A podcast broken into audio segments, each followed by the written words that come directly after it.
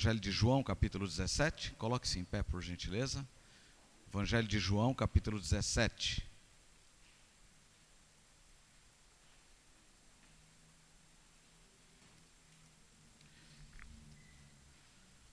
Lerei os, os oito primeiros versículos, depois, na medida é, que eu for pregando, eu vou falando de outros textos. Amém? Guardar todos encontrarem o texto.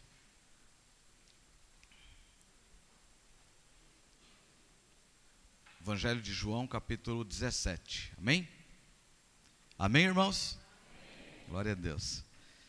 Diz assim: Depois de dizer essas coisas, Jesus levantou os olhos ao céu e disse: Pai, é chegada a hora, glorifica o teu filho, para que o filho glorifique a ti, assim como lhe deste autoridade sobre toda a humanidade, a fim de que ele conceda a vida eterna a todos os que lhe deste. E a vida eterna é esta: que conheçam a Ti, o único Deus verdadeiro, e a Jesus Cristo, a quem enviaste. Eu te glorifiquei na terra, realizando a obra que me destes a fazer. E agora, ó Pai, glorifica-me contigo mesmo com a glória que eu tive junto de ti antes que houvesse mundo.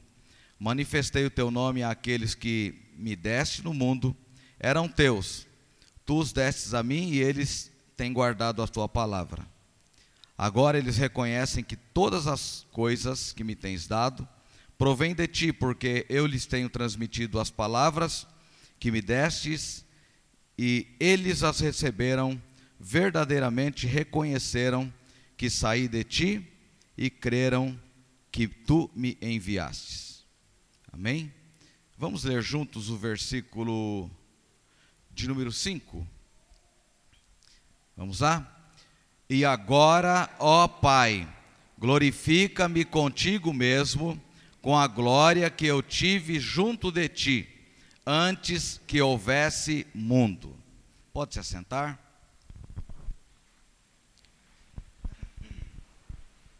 Quero compartilhar com vocês esse texto, que está no meu coração já há bastante tempo, e agora bem no comecinho do ano, eu lendo novamente e é, esse texto falou muito ao meu coração. Eu quero, ah, antes de entrar propriamente no sermão, é, fazer uma, uma rápida, voltar na história um pouquinho aqui com vocês, para a gente se situalizar naquilo que eu quero dizer. Bom, é, em 1517 aconteceu a reforma protestante.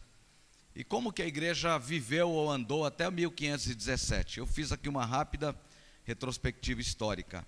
A igreja começa no, no primeiro século, né, com Jesus e os, os seus discípulos. Jesus é, é, e os seus discípulos, ele ensina, treina os discípulos, é, é designa os seus discípulos a uma missão, confia a eles a uma missão, e nós não podemos perder de vistas que quando nós estamos lendo aqui João capítulo 17, esse texto está ligado à ceia, quando Jesus, reunido com seus discípulos, ministra a ceia. Por exemplo, você pode encontrar isso em Mateus capítulo 26. Então, João é, é uma. É, o capítulo 17 aqui é uma sequência. Depois da ceia, a gente vai encontrar Jesus fazendo essa. Ele faz essa oração sacerdotal. Então, se, a gente, se nós formos ligar historicamente os textos, seria isso. Bom, a igreja então nasce no primeiro século é, Jesus é, é, tem uma mensagem, ele treina os seus discípulos, ele a, autoriza os seus discípulos, ou melhor, dá ordem aos seus discípulos para pregar a palavra. E se a gente caminhar na história, em 306 aproximadamente, é, Constantino é o imperador e ele se converte ao Evangelho. Né? Ele, ele se converte ao Evangelho. Nós vamos é, continuar caminhando, aí vai surgir, surgir é, vários homens que são chamados, depois da, da morte de Jesus, todos aqueles que ouviram a pregação dos apóstolos, eles são chamados de pais apostólicos, ou seja, eles são filhos dos apóstolos. A mesma mensagem que Jesus prega, ele confia aos apóstolos, depois da morte dos apóstolos, aqueles que eles ganharam, que discipularam, essas pessoas estão incumbidas em pregar o evangelho. E de 306 em diante, a igreja ela se afunda em uma mensagem completamente fora. A vida da igreja está fora do propósito designado é, é, por Jesus, aquilo que Jesus determina a igreja. E para correr na história, nós vamos chegar em 1229 aproximadamente, já que no século XII, caminhando para o século XIII, a gente tem as cruzadas. O que é as cruzadas? As cruzadas não é mais do que nada mais do que a igreja matando pessoas em massa. Então aqui a gente tem a, a igreja, a, a, aqui já em 300, a partir de 307, começa então a igreja católica apostólica romana, eles reconhecem Pedro como o primeiro papa, e a partir daí nós temos todo o papado e a igreja então, essa igreja de Jesus torna-se igreja apostólica romana, católica apostólica romana, e quando chega em 1229 aproximadamente, a gente tem as cruzadas. Essas cruzadas, centenas e milhares de pessoas morreram. Se você ler na história, por exemplo, você vai é, ler sobre a a noite de São Bartolomeu na França. Centenas, milhares de pessoas morreram. A igreja, em nome do amor, atacando essas pessoas e morrendo. Por quê? O islamismo nasceu, cresceu, se fortaleceu. E enquanto a igreja estava, isso aqui que eu vou falar literalmente, os teólogos da igreja discutindo quantos anjos cabiam na cabeça de um alfinete, o islamismo avança para o mundo inteiro, inclusive no norte da África. É, avança e hoje você pode ver países inteiros islâmicos dominados. A gente tem tudo isso que nós vemos aí, essa matança toda, essa religião cruel, não é? E aqui em, no, no, em 1229 aproximadamente, nas cruzadas, é, é, a, a, igreja está querendo combater o islamismo. Né?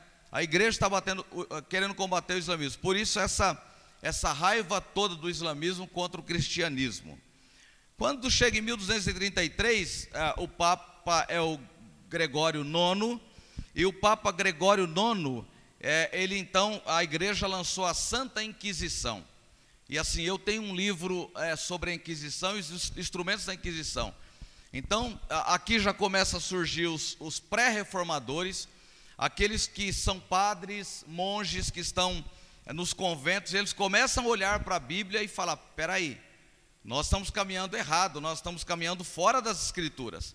E eles começam então a fazer protestos, a, a chamar a atenção do papado para que as coisas mudem. E a igreja então lança a Inquisição, onde muitas pessoas, você quer ficar com a Bíblia? Então, por exemplo, um dos instrumentos que a igreja tinha era um esticador. A pessoa era colocada nesse esticador, pegava as mãos e os pés, eram travados. Você vai, é, você vai querer é, é, é, desobedecer a igreja, então a pessoa era esticada ali até a morte. Então, assim, barbáries, coisas bárbaras aconteceu na história da igreja. Até nós chegarmos em 1517, é, que propriamente acontece a reforma protestante. Em, em, um pouco antes, um pouco antes é, dessa história da Reforma Protestante, melhor dizendo, é, tinha um homem dentro da Igreja Católica chamado John Hus. John Hus, que na sua língua Hus significa ganso. A igreja, a igreja levantou-se contra Hus, ele foi condenado à morte e as suas últimas palavras foram as seguintes: Vocês hoje estão matando um ganso mas daqui a 100 anos, Deus vai suscitar um cisne e ninguém vai poder calar a boca dele. 100 anos depois, nasceu exatamente Martim Lutero. Nasceu Martim Lutero, 100 anos da morte de João Rus, nasce Martim Lutero. E Martim Lutero, então, ele, ele, ele levanta-se uh, na igreja, ele é uma voz de Deus na igreja. Ao ler Romanos, que o justo viverá pela fé, e tantos outros textos, Martim Lutero pega as 95 teses e cola na porta da igreja, coloca lá na igreja de Gutenberg. A proposta de Martim Lutero não foi compreendida, porque o que, que acontecia? Os, os filósofos da época, os teólogos da época, tudo que eles queriam discutir e debater academicamente era colocado na porta da igreja para que houvesse uma discussão. Mas a igreja vê isso como uma, uma afronta, o Papa vê isso como uma afronta. Então Martim Lutero é convidado a se arrepender, a voltar atrás daquilo que ele havia falado, e agora não há mais possibilidade. No seu coração ele não, ele não, não, ele propõe a não falar. E quando Martim Lutero, isso vai ser depois da reforma já, Martim Lutero, quando ele coloca as 95 teses, ele é retirado, os amigos dele orientam ele para que ele saísse, porque agora ele era alvo para a morte E o, o, o, imperador chama, manda chamar Martim Lutero. Movido pelo Papa, o imperador manda chamar Martim Lutero. E diz: Ó, você vai negar tudo que você está falando contra a igreja. E sabe qual é a resposta de Martim Lutero? Ele é alemão e ele olha para a Alemanha e diz assim: ainda que em cada telhado, ainda que no telhado de cada casa da Alemanha tivesse um demônio para se levantar contra mim, ainda assim eu não voltaria atrás contra os princípios das Escrituras. Então, irmãos, tem um peso muito grande quando nós falamos que nós somos uma igreja reformada. E essa igreja reformada, hoje no, no, no século 21, em 2022, essa igreja precisa urgentemente passar por uma reforma. E reforma é resultado do avivamento, do mover do Espírito Santo na nossa vida. Então, 31 de dezembro de 1517 acontece a reforma protestante. O imperador é o Carlos V da Alemanha. Instigado então pelo Papa, ele chama Martim Lutero. E Martim Lutero responde: Ainda que em todos os telhados da Alemanha tivessem demônios, contudo, eles não me afastariam do privilégio de defender a palavra de Deus, ou de defender Deus. E aí nós temos todas as teses de Martim Lutero, quando chega em 1610, nós temos o sínodo chamado Sínodo de Dort. E aí o sino de Dort, ele define algumas coisas, né? Às vezes a gente fala das, das cinco solas, que, ela, que elas são, foram ditas por Martim Lutero, mas na verdade não são. Já é depois de Martim Lutero, é o sínodo de Dort, já a igreja reformada, né? essa igreja que agora saiu de dentro da igreja católica apostólica romana, elas reúnem e essa reunião é chamada do Sínodo de Dort. Então eles definem as cinco solas. Sola significa no latim somente. Então ele diz somente sola, sola fide, somente a fé. Sola Cristo, somente Cristo, sola gratia, somente a graça, sola, sola escritura, somente as escrituras e sola, sola de, deu glória, somente a Deus a glória. Então essas são as cinco solas, as cinco cinco, os cinco somente que são criados no sino de, de. Quem são os principais reformadores? Então a gente tem o suíço chamado é, é, que ele, ele nasce na Suíça em 1488, e ele inclusive é morto em uma batalha da igreja contra, a, a, contra aqueles que estavam é, é, querendo uma reforma na igreja. Então ele é morto em uma batalha. Nós temos João Calvino.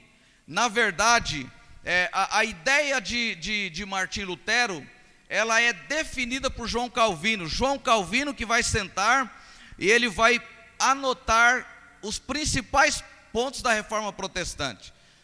Por exemplo, tem um livro que todo cristão deveria ler, que é chamado As Institutas, de João Calvino. Então lá está todas as definições que a igreja tomou. Sabe por que eu estou dizendo isso, irmãos? Porque hoje vale o que cada igreja diz, o que cada pastor diz, e não o que as escrituras diz. E os reformadores, a, a, a proposta dos reformadores é ter uma igreja diferente. Então a igreja católica tinha lançado a ideia do, do purgatório, então a pessoa estava no purgatório. E aí ele vinha se confessar com, com, com o padre, e o padre falava: oh, você vai colocar lá tal valor, e ou então você vem lá pedir por, por alguém, algum parente seu que já morreu. Então, na hora que a moeda cai no fundo do gasofilácio, essa alma sai do purgatório e vai para o céu. Então, Martim Lutero fala: esses ensinamentos da igreja são errados, são incoerentes com as escrituras. E aí então, nós temos a reforma protestante. Eu quero falar rapidamente aqui. São vários reformadores: Zwinglio, João Calvino, João Knox, Jonatas Edwards, que é um nome, é, é, é o único americano né, que, que está presente na história da, da reforma protestante. Mas quais são as heranças da reforma protestante para nós hoje, para a igreja hoje? A primeira coisa é na cultura. Nós nunca paramos para ver isso. Mas, ah, ah, por exemplo, ninguém tinha acesso à educação. E a proposta de Martim Lutero, eu inclusive é, é, escrevi um TCC é, recente agora para para o meu trabalho de conclusão do curso de História, eu fiz uma pesquisa sobre isso e é muito rico que Martim Lutero, a gente fala da reforma protestante apenas no, no, no, no ângulo teológico, mas Martim Lutero é o primeiro a defender uma educação pública. Quem domina a educação? A igreja. Apenas o clero, apenas a classe rica e o clero têm acesso à educação.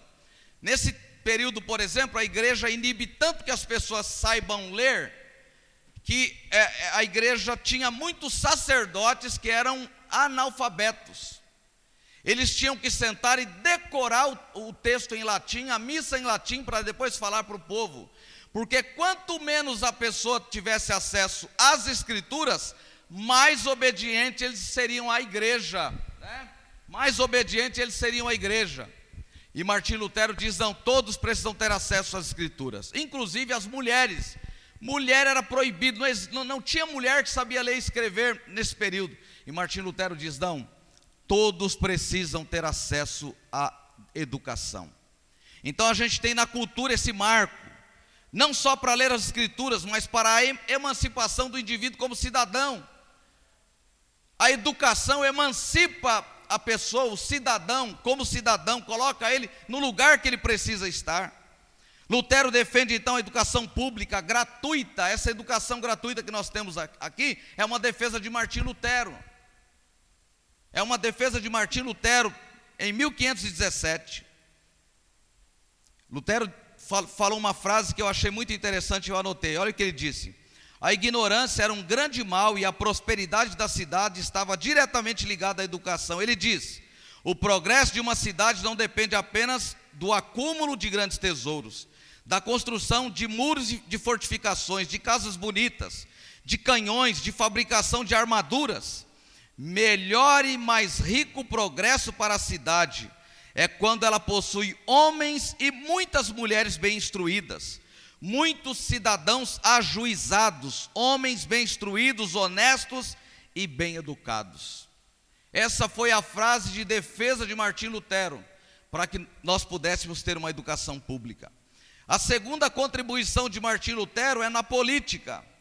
Então, na política, ele separa igreja é igreja e Estado é Estado. Essa é a visão de Martim Lutero. E aí surgem muitos movimentos libertadores ao redor do mundo. Né? Ele defende o poder civil, os direitos humanos. Na política, Martim Lutero defende isso. Então, essa é a defesa de Lutero. Quando a gente fala de reforma protestante, não é só é, na, na, questão teológica do nosso culto a Deus, de como prestar culto a Deus, é a nossa vida como cidadão, como ser humano que pensa e que é a imagem e criação de Deus. E aí é uma coisa que eu penso, aqui é muito simples, é um mortal falando que o nosso dever como cristãos é defender a vida, a justiça, ir contra a corrupção, mas usando sempre caminhos legais, de mãos limpas, sem armas nas mãos. E armas, aqui eu não estou dizendo propriamente litera, literalmente ter uma arma, mas usar caminhos legais. Há uma polarização hoje muito grande, mas nós cristãos precisamos levantar e defender a nossa ideia, mas sempre à luz das Escrituras. Sempre à luz das Escrituras. Sempre olhando para o que as Escrituras dizem. E isso é uma defesa que nós temos na Constituição brasileira. Ela reconhece o poder civil e o governo. Portanto, são, essas palavras são minhas. A igreja não precisa se unir ao Estado eu não preciso defender o Estado ou levar a igreja para dentro do Estado. Há uma separação, a reforma protestante separa isso, igreja é igreja, Estado é Estado. E o Estado tem que olhar para nós e nos reconhecer como igreja. E nós precisamos olhar para o Estado e reconhecer o Estado como Estado, como cidadão, nós precisamos fazer isso. E isso, inclusive, faz parte dessa educação defendida por Martim Lutero. E a terceira coisa que a, reforma protestante contribui é para a economia. A ideia que trabalhamos não para o nosso próprio sustento, essa é a ideia que Martim Lutero defende. Nós não trabalhamos para o nosso próprio sustento, nós trabalhamos para manifestar a glória de Deus. E quando é que eu trabalho e manifesto a glória de Deus? Sendo um bom, um bom funcionário, um bom empregado. Quando é que eu, que eu trabalho e manifesto a glória de Deus? Quando trabalhando eu penso no meu próximo, então eu ganho meu salário, eu não tenho ganância, porque eu tenho que olhar para o meu, para o meu próximo. é o evangelho e o próximo. O meu próximo pode ser minha esposa, pode ser os meus filhos, a minha nora, os meus netos, mas a, ao lado desses próximos que eu citei, há outros próximos que trabalhando e recebendo de Deus eu não tenho ganância, eu coloco o que eu tenho à disposição das pessoas que necessitam e que precisam. E a Bíblia diz: tendo com, com que comer e vestir, com isso estejais contentes. Você pode não aceitar isso, mas não são minhas palavras, é o Evangelho de Jesus que diz isso. Tendo o que comer e vestir, com isso você esteja contente. Não fique desesperado, correndo querendo ganhar muito. Digno é o trabalhador de seu salário, você é digno do que você faz, mas você tem trabalho para manifestar a glória de Deus. Então, nós precisamos encarar o trabalho como um senso de vocação. Aonde eu estou, eu sou vocacionado. E isso começa errado conosco, com os pais. Então a gente olha para a criança e a gente fala para a criança, fala, fala, assim. Outro dia, por exemplo, eu, é, eu perguntei para aliás, foi o, o, o, rapaz que corta o nosso cabelo que perguntou para o pro João. Estava cortando o cabelo do João, ele me contando depois. Depois eu perguntei para o João. O, o, rapaz perguntou para o João assim: O que, que você quer ser quando crescer, João? Você vai ser professor? Você vai ser pastor? Não, eu quero ser policial bombeiro. O João falou para ele. Aí eu voltei lá em casa, conversei com o João. Não, vovô, eu quero ser bombeiro. Eu quero ajudar as pessoas. Eu quero ser bombeiro. Aí, mas vamos dizer que hipoteticamente o Ramsés Júnior diga para ele assim: meu filho, você não vai ser bombeiro, não. Você vai ser é, médico, porque médico ganha muito bem, médico tem o melhor salário. Então, na cabeça do João, ele não vai trabalhar com o senso de glorificar a Deus o que ele faz, mas ele vai crescer com o senso de que ele precisa trabalhar para ganhar dinheiro. Então nós precisamos entender e dizer isso para os nossos filhos. Quando os meninos foram fazer o curso de psicologia, muita gente, eu, eu ouvi pessoas dizendo para ele: vocês estão escolhendo uma profissão que é difícil. E quem estava dizendo isso realmente estava dizendo verdade porque eles já estão aí no, no, no, mercado de trabalho e como é difícil ingressar no mercado de trabalho como psicólogo. Eu tenho acompanhado e visto, a Thalita está ali e ela pode dizer isso, como é difícil. Mas eu disse para eles, meus filhos, se vocês estão fazendo isso como um senso de vocação, vocês façam porque Deus continuará suprindo todas as necessidades de vocês. Nós precisamos. A reforma protestante, a igreja hoje no século 21, anos depois da reforma, continuar tendo as Escrituras como sua regra de fé e prática. E eu concluo aqui essa fala sobre a reforma protestante. A salvação não é o fim da vida cristã, salvação é o início da vida cristã, salvação é o ponto de partida da vida cristã. Se você está parado nesse processo, cuidado, você pode estar indo na contramão, na contramão da vida cristã, indo para o lugar errado. Vida cristã não é, o, não, não é o fim. Quando eu aceito Cristo como meu Salvador, não é o fim da vida, é o início de uma caminhada com Jesus agora. Eu não sigo o que eu quero, eu não sigo o que a massa diz, mas eu sigo aquilo que as Escrituras dizem a respeito da minha fé em Jesus. Eu quero falar rapidamente com vocês, visto que eu já ocupei bastante tempo aqui falando sobre a reforma protestante, para chegar no que eu quero dizer. Esse texto que nós acabamos de ler, é, é, como eu disse já, Jesus havia acabado de pregar, acabado de ministrar a ceia aos seus discípulos. E agora ele fala aos discípulos. É muito interessante. No capítulo 16 de João, você vai ver que o sermão, Jesus está falando do Pai para os discípulos. E o capítulo 17 é diferente, Jesus está falando dos discípulos para o Pai. Então são duas coisas. O capítulo 16, ele começa falando: Ó, oh, é, essas coisas para vocês não se escandalizarem. Vocês serão expulsos das sinagogas, até chegará a hora em que todo aquele que os matar pensará com isso que está prestando culto a Deus. Isso farão porque não conhece o Pai nem a mim. Mas estou falando essas coisas para que quando chegar essa hora, vocês se lembrem de que eu já tinha dito isto para vocês. E lá no final do, do capítulo, ele encerra o capítulo 16 dizendo assim: Falei essas coisas para que em mim vocês tenham paz. Jesus está dizendo para os discípulos: Eu estou falando essas coisas para vocês para que em mim vocês tenham paz. E ter paz não significa ausência de guerra. Eu posso estar na guerra, na guerra de tudo, da, da, do problema familiar, do desemprego, da falta de, de tudo. Você pode estar no centro da guerra e sentir paz no seu coração. E aí Jesus conclui dizendo: dizendo No mundo vocês passarão por aflições, mas tenham coragem, eu venci o mundo. Então ele está falando do Pai para os seus discípulos. E o capítulo 17 é diferente. Ele está falando agora dos, uh, melhor dizendo, ele, uh, no capítulo 16 ele está falando aos discípulos do Pai. E agora ele vai, vai ser o inverso disso. E ele inicia dizendo: depois de dizer essas coisas, Jesus levantou os olhos ao céu e disse: Pai, é chegada a hora, glorifica o teu filho para que o filho glorifique a ti assim como me deste autoridade sobre a humanidade, a fim de que lhes conceda a vida eterna a todos os que me deste. E aí ele vai descrever o texto. Então, a primeira coisa que Jesus está defendendo nesse texto, uma coisa que ele vai falar aí que é oportuno nós é, sabermos, é a vida eterna. E eu pergunto: o que é a vida eterna? O que é ter a vida eterna? Tem três orações nesse texto. Do versículo 1 ao 5, Jesus pede para ser glorificado. Do versículo 6 ao versículo 20, ele roga por aqueles que vão crer nele.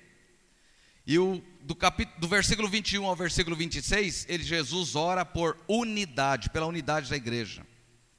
Ou seja, é uma oração onde basicamente ele roga pelos seus discípulos para que Deus os proteja e os livre do mal e os mantenha em unidade. Basicamente é isso que Jesus está orando. Mas nós precisamos olhar para esse texto e pensar no que é a vida eterna. Bom, quando nós pensamos na vida eterna, uma coisa é essencial na nossa vida: nós não podemos nos esquecer da cruz. Nós só temos direito à vida eterna por causa da cruz. Jesus foi para a cruz no nosso lugar. Então, o que é a vida eterna? O versículo vai explicar para a gente, versículo 3. A vida eterna é esta. Qual é? Que conheçam a Ti só, por único e verdadeiro Deus e a Jesus Cristo a quem enviastes. Então a vida eterna é isso, é conhecer a Deus somente. Deus é, é, é, é o único caminho para a salvação, é por meio de Jesus. Conhecer a Deus como o único Deus, nós não podemos ter outros deuses. E talvez a gente não tenha um Deus na parede da nossa casa, mas talvez a sua esposa seja um Deus para você. Talvez o seu marido seja um Deus, talvez a sua família seja um Deus, o seu carro, a sua casa, o seu emprego, o seu salário, tudo isso nós podemos transformar em deuses. Então a Bíblia diz que conhecer a Deus como único e Deus e verdadeiro. Então Deus é Deus é Deus, eu reconheço como Deus. Mas ele é verdadeiro. E essa verdade aqui é absoluta. Deus é verdadeiro em essência. Eu, humano, posso ser verdadeiro, entre aspas, em alguns momentos. E em momentos eu deixo de ser verdadeiro, mas Deus, a essência de Deus é verdade. Deus é a verdade. E conhecereis a verdade, e a verdade vos libertará. E conhecer que Jesus é o enviado de Deus, que ele cumpriu a obra redentora, então isso é a vida eterna. Então a essência da salvação está em crer em Jesus, crer, Jesus, crer e receber Jesus como autoridade absoluta que nos aponta a vida eterna, re, reconhecer Jesus como único, reconhecer Deus como único e reconhecer Jesus como que, aquele que foi enviado por Deus. E Jesus, em sua oração, antes de sair da ceia, ele vai dizer isso. Dê uma olhada lá, Vamos lá para o Evangelho de João, de Mateus capítulo 26.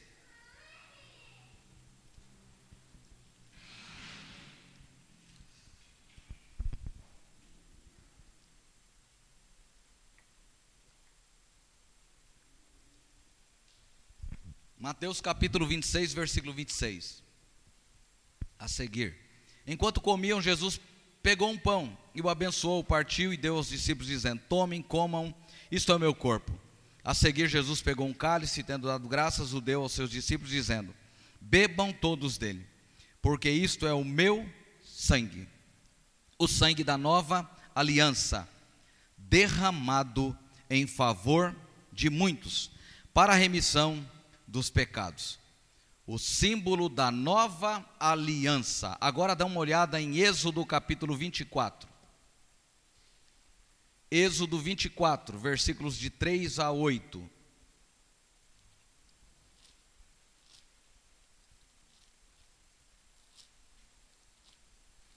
Êxodo capítulo 24, versículos de 3 a 8.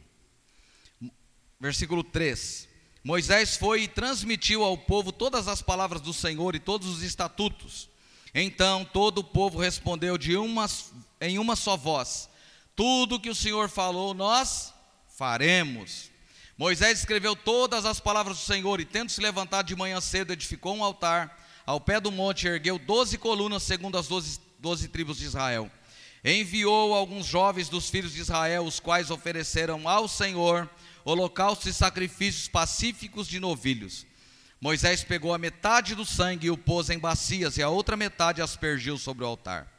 Depois pegou o livro da aliança e o leu para o povo, e eles disseram: Tudo o que o Senhor falou, nós faremos e obedeceremos. Perceberam a repetição aqui? Tudo o que o Senhor falou, nós faremos e obedecemos. Versículo 8. Então Moisés pegou aquele sangue e o aspergiu sobre o povo e disse: Eis aqui o sangue da aliança, olha que aliança, que o Senhor fez com vocês de acordo com todas estas palavras.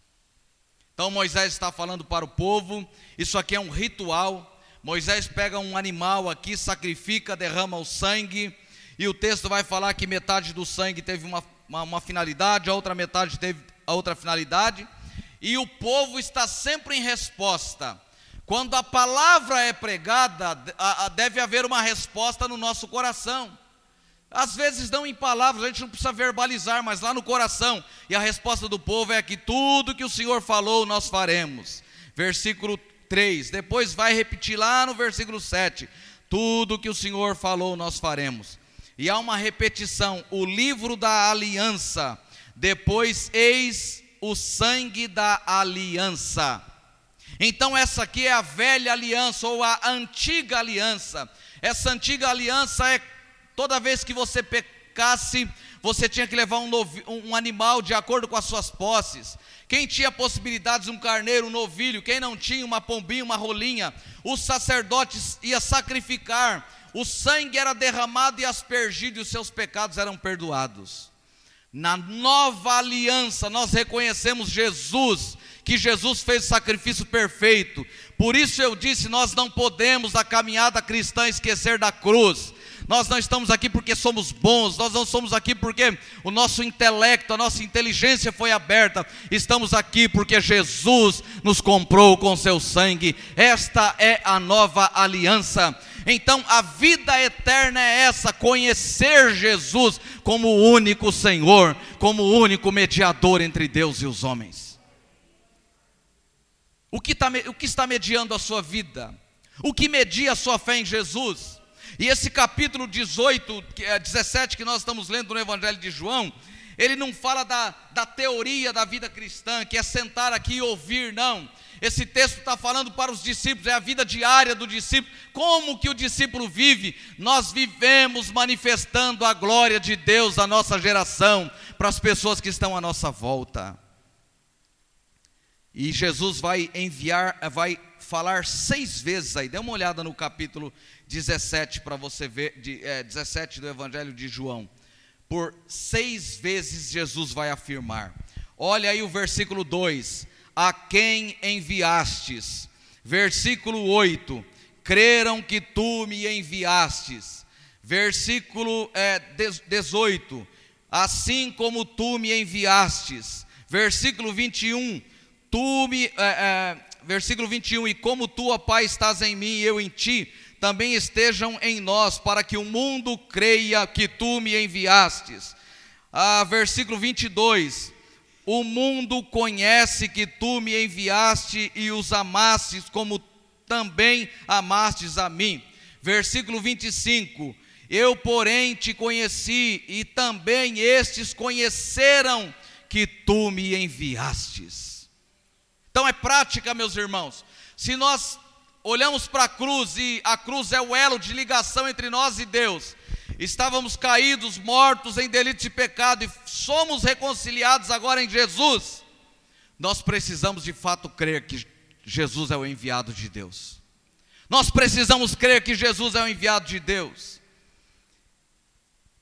Versículo, uh, versículo 26 encerra dizendo: Eu lhes fiz conhecer o teu nome, ah, e ainda o farei conhecer a fim de que o amor com que me amaste esteja neles e eu neles esteja. Quando é que o mundo vai crer em Jesus? Quando nós, a igreja, manifestarmos aos olhos do mundo a unidade da Trindade, assim como a Trindade, a trindade é unida, nós estamos unidos no mesmo propósito. Porque maior é o que está conosco do que aquele que maior é que está conosco, quer nos unir, nos juntar, do que aquele que procura nos separar. Então o mundo reconhece a voz da igreja, a fala da igreja, que a igreja é a igreja, quando nós manifestamos através da unidade. E unidade aqui a gente precisa compreender, viu irmãos? É cada um no seu lugar. Unidade aqui não é a gente entrando na vida do outro, a gente dizendo o que o outro tem que fazer, é fazendo o que eu tenho que fazer. Porque crente é muito propício para dizer o que o outro tem que fazer, mas eu preciso saber o que eu tenho que fazer. Então, o que eu tenho que fazer? Então, quando a gente caminha em unidade, não é que as pessoas sejam uniformemente igual eu. Todo mundo vai estar de calça preta, camisa vermelha. As mulheres vão estar de saia preta e camisa, ah, ah, desculpe, camisa branca. Não é isso. Unidade não é isso. É unidade na adversidade.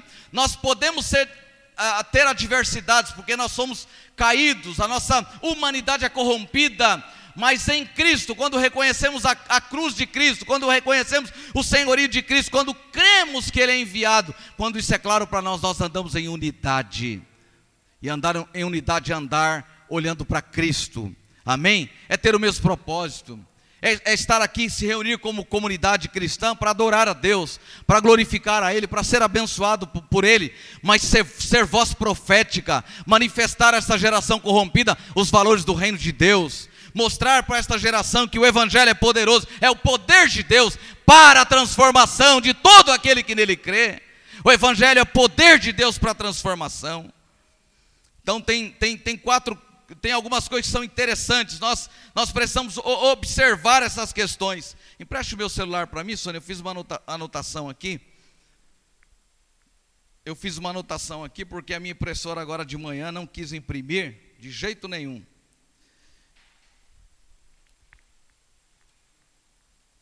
Ah, não vou falar não, porque eu já nem sei mais aonde que eu, que eu anotei. Mas eu, eu, eu, eu fiz uma anotação é, de quatro coisas interessantes para nós manifestarmos a, a glória de Deus, a manifestarmos a presença de Deus. Ah, é, é, eu coloquei aqui, coloquei foi aqui, não foi no celular. É, os quatro pilares da, na reforma protestante é o seguinte: oração, palavra, comunhão e serviço. E serviço está ligado à palavra no grego que é dolos que significa servo, aquele que está sempre pronto a receber ordens, aquele que está sempre disposto a ouvir quem é superior a ele. E nesse caso aqui nós precisamos ouvir a voz de Deus. E Deus não se manifesta aqui para falar com a gente corporalmente. Ele fala por meio da palavra. Quando o pastor prega, quando um presbítero prega, quando um irmão prega, um diácono prega, alguém prega, Deus está se manifestando a nós através da sua palavra. Então, como servo, como dolos, eu vou, eu vou, ouvir a voz, eu vou ouvir a voz de Deus. Assim como é, é, na, na, a educação, ela tem, ela tem quatro pilares, e isso é reconhecido mundialmente. Isso é fruto da reforma protestante.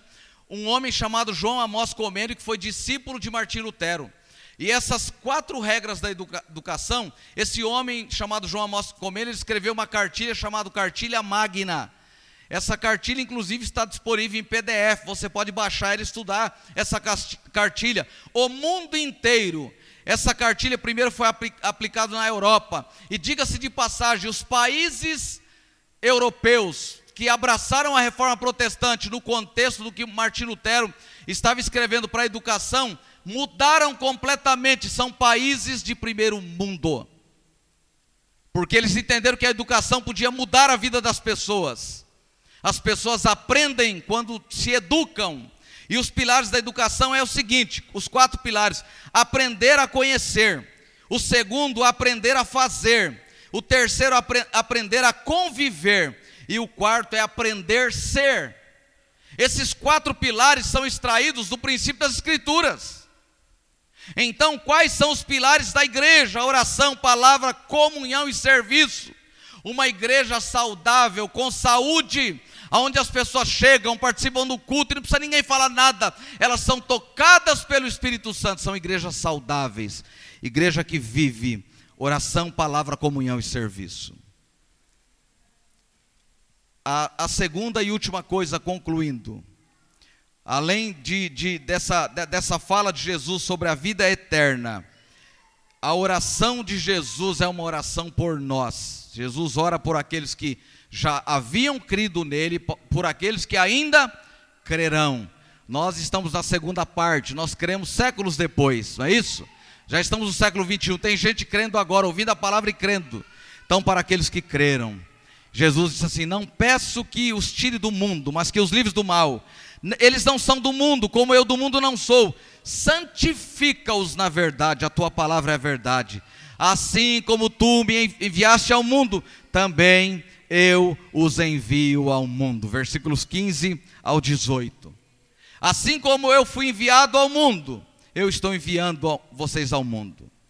E aí, lendo esse texto, olhando todo o contexto, há uma palavra de Jesus que diz assim: Eis que eu vos envio como cordeiros para o meio.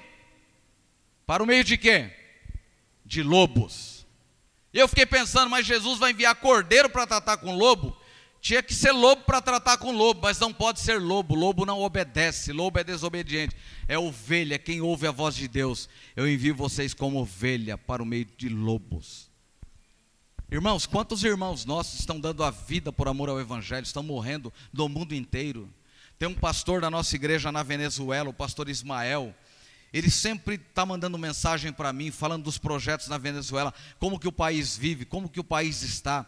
E ele, ele, ele sempre está dizendo, ele casou com uma brasileira, é, ele casou com uma brasileira.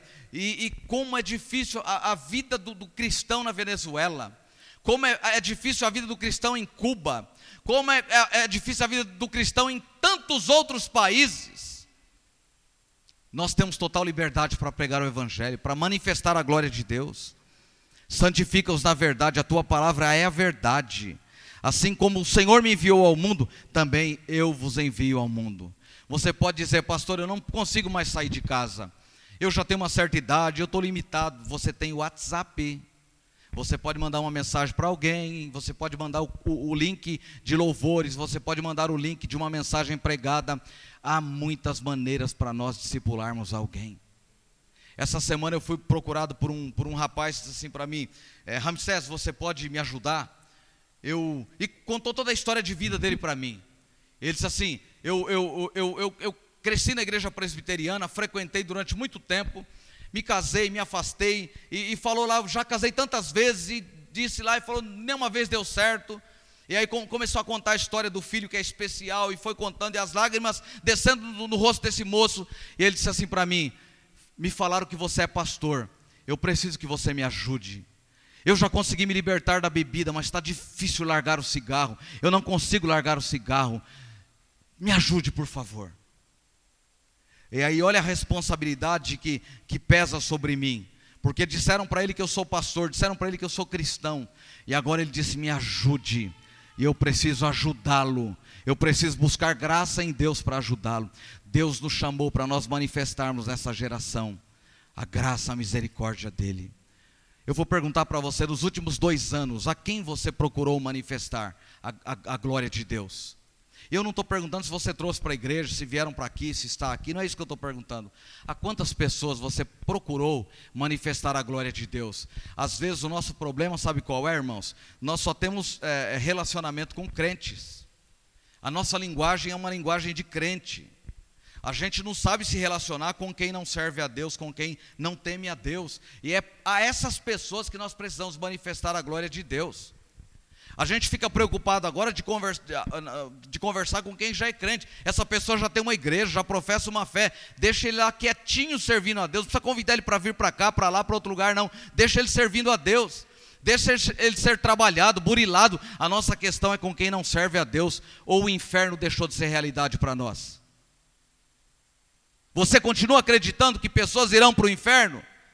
Ah, mas é o Espírito Santo quem fala e que chama. Nós somos a voz profética. Nós falamos e os ouvidos surdos abrem. E quando abrem, eles veem a glória de Deus.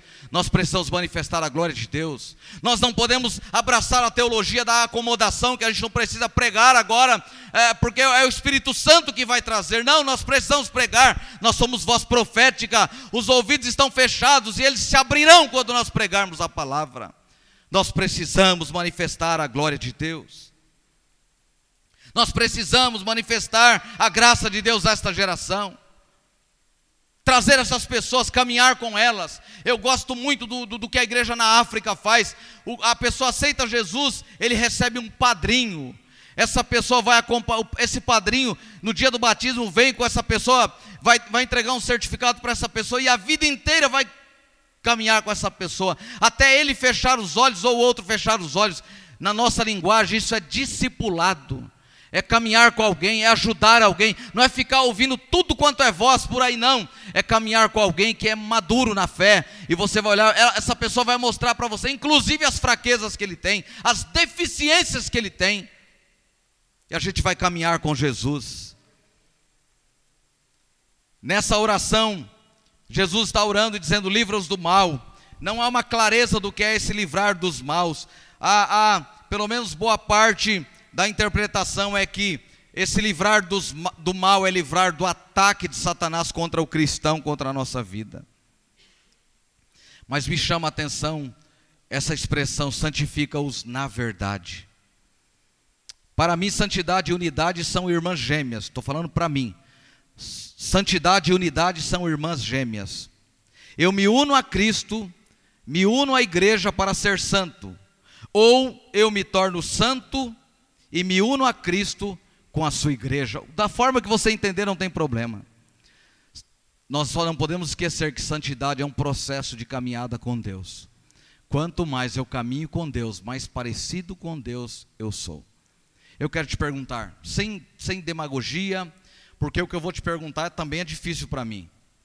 Eu estou levantando 30 minutos antes para reservar 40 minutos para oração, porque senão não consigo orar durante o dia na correria. Como que está a sua vida de oração? Como está a sua vida de leitura das Escrituras? Você não é discípulo de Jesus? Eu e você não somos discípulos de Jesus? A gente vai ter sempre uma, uma resposta para as nossas ocupações.